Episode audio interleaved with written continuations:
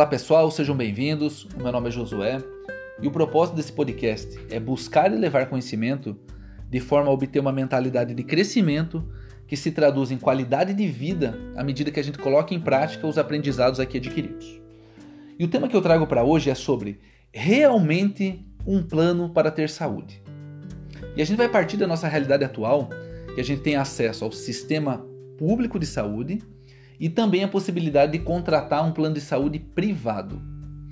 Iniciando com o Sistema Único de Saúde, que é o SUS, a opinião que cada um tem sobre ele depende das experiências anteriores que a gente teve ao utilizar os serviços, se a gente utilizou de maneira emergencial ou preventiva, quais serviços foram buscados, visto a complexidade de cada caso, os meios de informação que a gente utiliza para formar nossa opinião e também o quanto nós estudamos no sentido de conhecer os princípios teóricos que originaram a estrutura atual. Passando agora para os planos de saúde privados, e quem possui eles sabe que tem algumas diferenças. E dentre elas tem os preços pagos, que variam de acordo com os recursos e serviços pré-contratados, e principalmente conforme a idade. Tem também período de carência, cada cidade tem uma estrutura diferente, e eles não cobrem 100% das enfermidades, visto que algumas situações somente o SUS pode atender. Mas percebam que até aqui parece que a gente está terceirizando a nossa saúde e também a da nossa família. Ou seja, nós estamos somente creditando a outras pessoas e a outros sistemas o nosso bem-estar e sendo pouco participativo nesse processo de possuir uma boa saúde.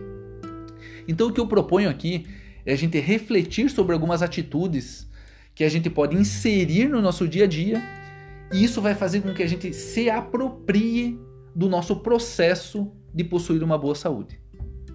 E eu aproveito para deixar bem claro que eu tenho plena ciência que determinados acontecimentos eles estão fora do nosso controle e também alheios à nossa vontade.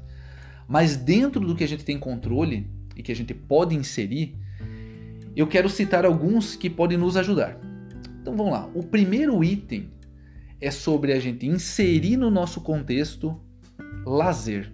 Então, para quem não tem esse hábito, para quem não, não costuma muito planejar o seu lazer diário, semanal, mensal, eu estou falando aqui sobre conhecer novos lugares, experimentar novas sensações, comidas, um clima da serra, tomar um banho de mar, conhecer novas pessoas.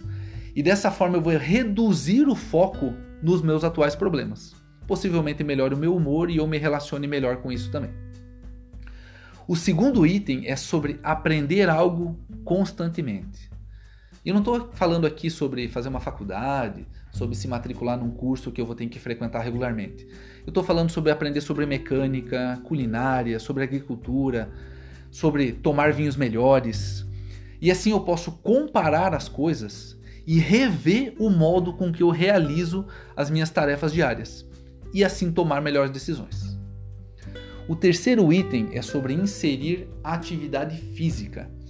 E eu vou ter benefícios como melhorar minha respiração, coordenação motora, fortalecimento muscular, perda de peso para quem estiver precisando, melhorar a postura, sono. E se eu fizer um esporte coletivo, eu vou estar inserido num grupo ainda. O nosso quarto item é sobre ter uma boa alimentação. E dessa forma a gente vai ter mais disposição, melhora a nossa hidratação, a gente nutre o nosso corpo, mais facilidade de digestão, entre outros benefícios. Chegando no nosso quinto item agora, e se a gente não colocar ele em prática, a gente pode colocar tudo a perder sobre o que nós falamos até agora, é sobre ter hábitos responsáveis. Ou seja, não dirigir quando a gente beber bebida alcoólica, só se relacionar intimamente com pessoas tendo a devida proteção, evitar lugares que eu consiga prever que são inseguros, entre outras coisas que cada um de nós pode pensar que a gente pode inserir no nosso dia a dia que vão melhorar nossa condição de saúde.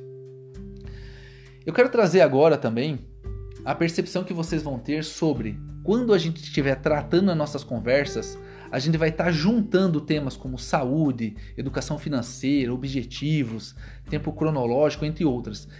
E não tem como ser diferente. A gente não pode distinguir as coisas do nosso dia a dia, elas estão todas interligadas.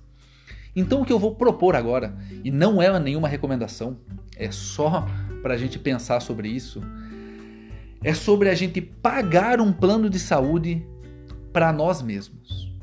Ou seja, esse recurso será pago para nós mesmos. E eu vou propor aqui, inicialmente, um, um plano de saúde por uma pessoa jovem. Eu vou colocar um valor simbólico aqui aproximado de 500 reais. E lembrando que quando a gente paga o nosso plano de saúde, tanto o privado quanto para nós mesmos, a gente não quer utilizá-los. Mas se a gente não utilizar aquela mensalidade paga, a gente perde quando paga por um plano de saúde privado. Mas lembre que a gente conheceu um pouco melhor sobre o SUS, a gente inseriu hábitos que provavelmente vão melhorar nossa condição de saúde e agora eu vou me pagar um plano de saúde de 500 reais. E eu vou utilizar aqui para fazer os nossos cálculos matemáticos a nossa calculadora do cidadão, que a gente já aprendeu na nossa conversa passada, que ela está ali no site do Banco Central. E eu estou utilizando uma ferramenta aqui chamada Aplicação com Depósitos Regulares. É só vocês entrarem no site, autoexplicativo, todos conseguem utilizar. Então, se eu fizer uma conta anual, lembrando que os nossos planos e metas eles são anuais, das nossas conversas passadas, eu pago ali 12 mensalidades de 500 reais para mim mesmo e isso dá um total, utilizando uma taxa de juro mensal de meio por cento e eu consigo isso com aplicações de renda fixa de maneira até considerada fácil, um valor anual de R$ 6.198,62. Porém, eu só aportei 6 mil reais e esses aproximadamente 200 reais extras, eles são de juros. E aqui eu posso pensar da seguinte forma: se eu não utilizá-lo ele na minha saúde, esse dinheiro, eu posso pegar pelo menos 1.200 reais aqui, ó, para fazer um check-up preventivo, para ir no dentista. Ou seja, além dos hábitos saudáveis, além de utilizar o SUS, eu ainda estou fazendo uma saúde preventiva com o dinheiro que eu estou pagando a mim mesmo. Mas esse valor ainda não está muito, muito alto, né? Não, não chamou muito atenção.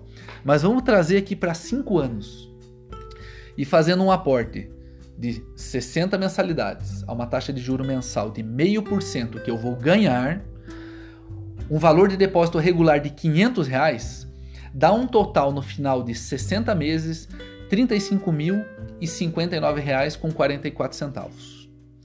E desses 35 mil eu posso pegar ali 20%, 5 mil reais, para utilizar em saúde preventiva. E esses 30 mil reais eu tenho ele para emergências. E você deve estar assim, poxa, mas 30 é, mil reais não, não, não vai cobrir todas as possíveis emergências. E lembrando que um plano de saúde privado também não cobre todas as possíveis emergências. Mas você tem os seus 30 mil reais ali. E além disso, você pode utilizar algo chamado ter nome limpo. E a partir do momento que eu possuo o meu nome limpo, eu tenho crédito.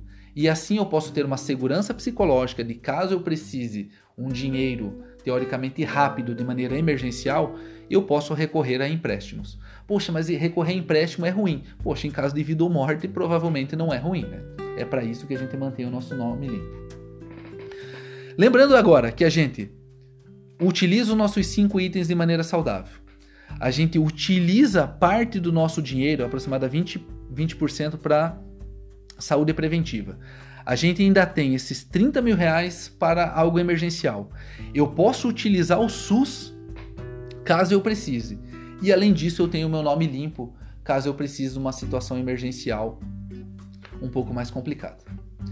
Então relembro agora que eu tenho é, ciência de que existem fatores e situações que estão fora do nosso controle e nosso alcance, porém o que foi exposto aqui pode nos ajudar a pensar em situações diferentes, em como eu organizo o meu dia a dia, como eu trato a minha saúde e eu posso tomar decisões melhores a partir disso. Não é uma recomendação não ter plano de saúde. Não, cada um toma as decisões mediante como funciona o seu dia a dia, como funciona a sua família, mas talvez isso tenha ajudado a pensar de uma maneira um pouco diferente. Se esse conteúdo fez sentido, não precisa concordar ou discordar de mim, mas caso tenha gerado uma reflexão, eu peço que me acompanhe nos nossos próximos áudios. Deixe aqui seus comentários e sugestões. Um abraço a todos e até mais.